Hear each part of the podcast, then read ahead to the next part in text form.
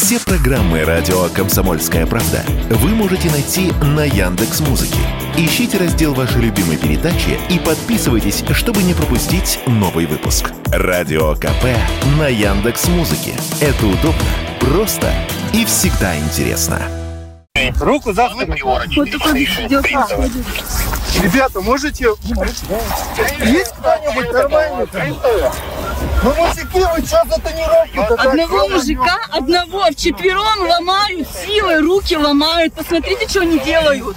Это произошло в Череповце несколько лет назад. Тогда гаишники жестко задержали мужчину-водителя за тонировку лобового стекла. Беременная жена задержанного снимала все на смартфон. Видео попало в сеть, был скандал, и комментировать инцидент пришлось даже начальнику Череповецкого ОМВД. Этот случай, конечно, из ряда вон. Чаще всего нарушитель получает штраф 500 рублей. Только в Москве таких нарушителей 100 тысяч. Именно столько за год выписывают постановлений за тонировку. Эта цифра стала поводом для очередного витка дискуссии вокруг норм тонировки. В Госдуме предложили разрешить тонировку передних боковых стекол автомобилей. Такой законопроект подготовила фракция ЛДПР. Его авторы объясняют необходимость защиты пассажиров от прямых солнечных лучей, а также снижением температуры внутри салона. Подготовленные поправки предусматривают отмену штрафа в 500 рублей за тонировку передних боковых стекол машины. Этот вопрос – вопрос здоровья, сказал радио «Комсомольская правда» депутат Госдумы Ярослав Нилов.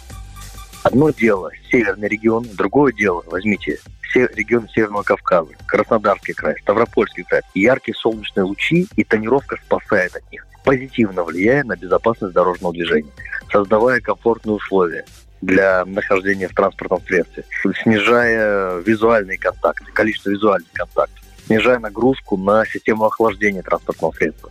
Поэтому используя международный опыт, где за отсутствие порой тонировки привлекают к ответственности, мы считаем, что должны быть соблюдены условия и определенные границы должны быть скорректированы и разрешены.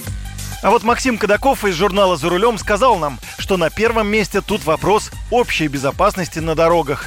Тому же, до определенной степени тонировку текущие нормы и так разрешают. Нельзя тонировать лобовое стекло сильно, да, и нельзя сильно боковые стекла передних дверей, потому что именно через эти стекла водитель получает там 95% визуальной информации. Это, это очень важно. Но наверняка многие замечали, что когда есть машины глухо тонированные, в том числе вот эти передние э, стекла передних дверей, то иногда водитель совершает не, неадекватное совершенно действие.